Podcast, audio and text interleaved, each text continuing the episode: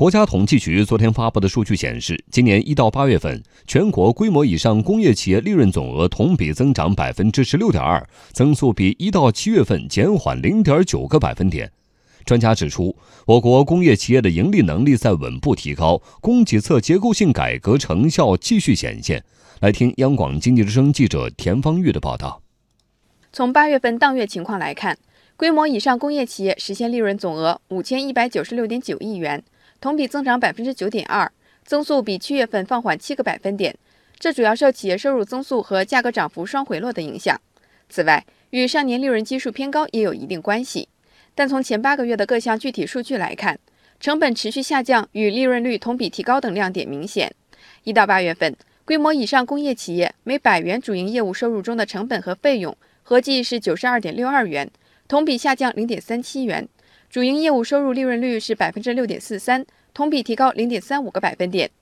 国务院发展研究中心宏观经济研究部研究员张立群认为，这反映了规模以上工业企业的盈利能力在稳步提高，供给侧结构性改革成效在继续显现。这些都表明了规模以上工业企业的这个盈利能力在提高，就是说不是靠着其他的一些，比如说呃资产处置等等来增加盈利。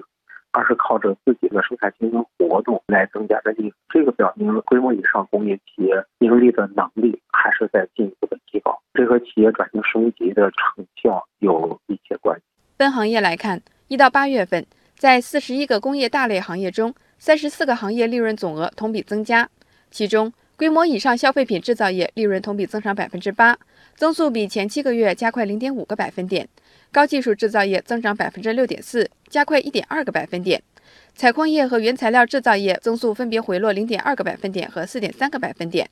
国务院参事室特约研究员姚景元指出，结构趋于改善，让我们稳的基础越来越牢固，见的效果越来越明显。回落的是采矿业、上游原材料产业，这正是我们从去年开始啊，我们就一直希望在调结构上能有变化的事儿。从另一个角度来说呢？就是我们下游生产加工业呀，一年多来通过提高创新能力、加大企业管理力度，基本上是每百元主营业务成本下降了三毛五到三毛七分钱，这也是一个不简单的事儿。结构上的变化还有一点呢，就是比较突出的两个行业很好，一个就是消费品生产行业，就是我们一直在强调说，让消费能够成为拉动经济增长最重要的基础性的力量。应当看工业企业利润的指标，它在迅速的发展成长。然后就是高新技术产业，整个产业当中它发展的特别迅速，这也是意识到我们整个结构是在不断的优化。对于未来工业企业的发展，张立群建议